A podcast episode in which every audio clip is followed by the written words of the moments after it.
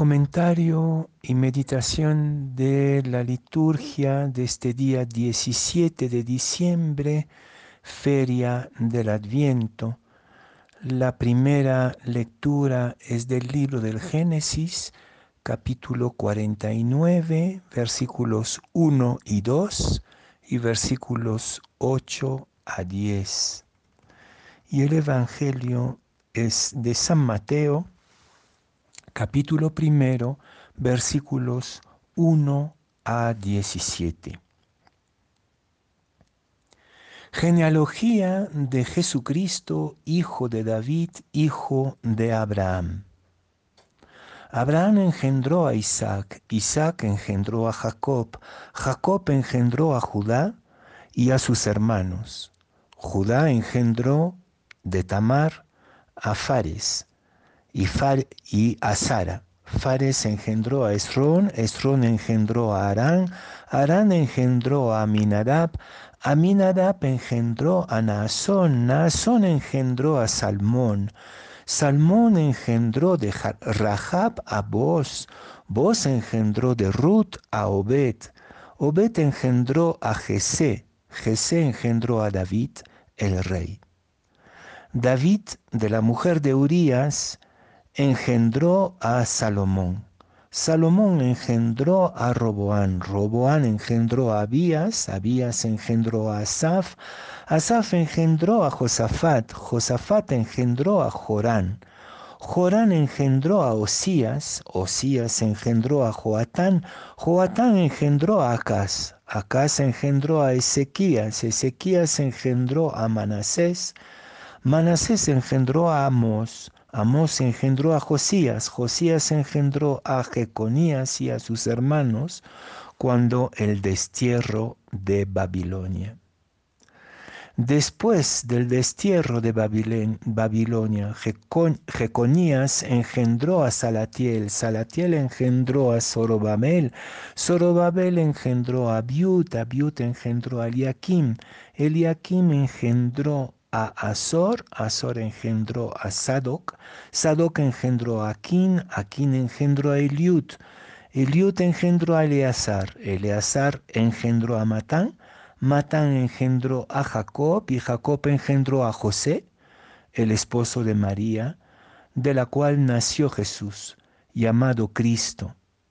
Así las generaciones desde Abraham a David fueron en total 14 desde David hasta la deportación a Babilonia. 14 y desde la deportación a Babilonia hasta el Cristo, 14.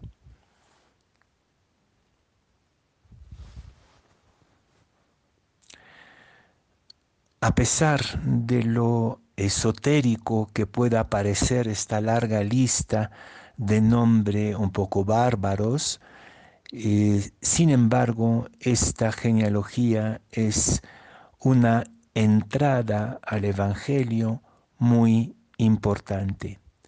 Quiere decir que Jesús no cayó del cielo como un aerolito, como un ángel o como una teofanía, como en, en el Antiguo Testamento, como una aparición, sino que Jesús fue formado al interior de un pueblo, de una historia, de una cultura. ¿Qué hay de histórico en esta larga lista? Poca cosa, la verdad.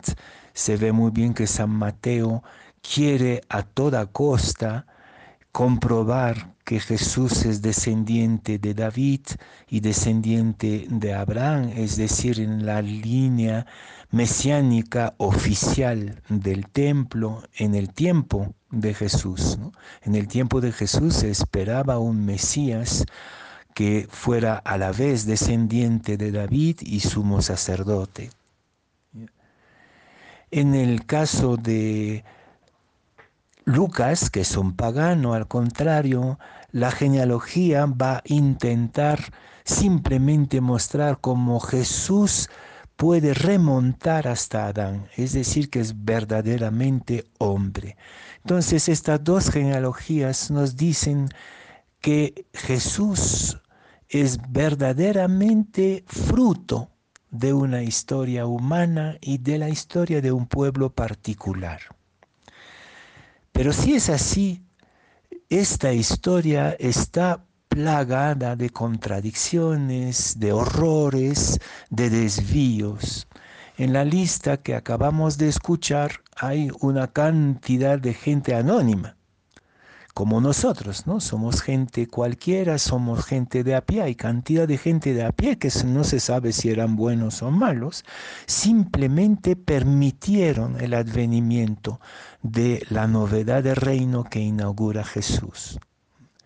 También en esta lista hay una buena serie de gente claramente delincuentes, malvados, algunos reyes, por ejemplo, y también a pesar del obstáculo del mal que tanto subrayamos últimamente en nuestro contexto, a pesar de esta resistencia del mal, la vida de Dios en medio de nosotros no puede ser detenida, no puede ser detenida. E incluso el mal es eslabón hacia el advenimiento de la luz divina en medio de nosotros.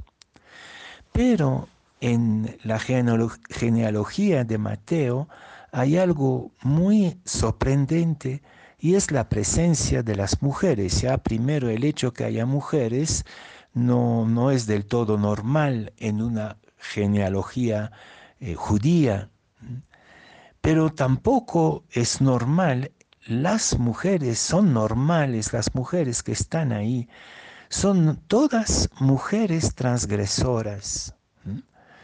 Tamar, que era la suegra de Judá y que se, eh, vistió de, de prostituta para obligar a Judá a darle descendencia a su hijo fallecido. Entonces, una que se juega de prostituta. Eh, la mujer de Urias, eh, este Urias que David hizo matar para posesionarse de su mujer, pues bueno, ella no es una pecadora, pero es el reflejo del pecado de, David y sin embargo de ella va a salir Salomón, una de las grandes figuras de Israel. Después llega Rahab, que es una pagana prostituta. Ruth, una pagana eh, que simplemente opta por el pueblo, una mujer sola. Y finalmente María, de la que nuestra tradición creyente dice que fue virgen. Entonces, a la vez podemos decir cosas contradictorias. Jesús es el fruto de una historia densa donde nosotros también estamos comprometidos, que seamos patanes cualquiera, que seamos delincuentes o que seamos santos, todos somos eslabones de lo divino y por lo tanto tenemos parte de responsabilidad en el advenimiento del reino.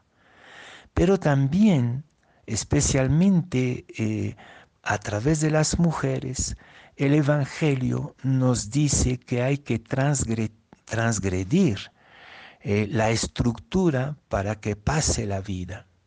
Cada una de estas mujeres transgredió la norma de alguna u otra forma. Eh, y es por esta transgresión libre de, de las mujeres que finalmente el Mesías que recibimos tampoco se parece al esquema institucional oficial.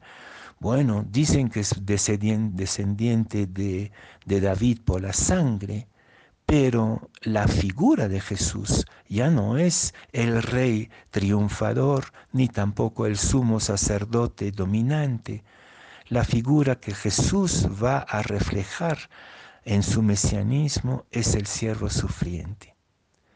Entonces, podríamos decir en esta última semana que nos aproxima a la Navidad, que el advenimiento de Cristo, la cristificación del universo y del mundo que tanto anhelamos, que tanto necesitamos, es a la vez a través de la densidad de un pueblo, de una historia, de una cultura, con sus pros y sus contras, con sus pecados y sus luces, todos, todos somos eh, parte de este advenimiento, todos tenemos un rol de eslabón para el mundo nuevo, pero eso supone la audacia de transgredir una historia, un sistema, una estructura, una mentalidad que nos lleva por sí misma a la vida y al sueño de Dios.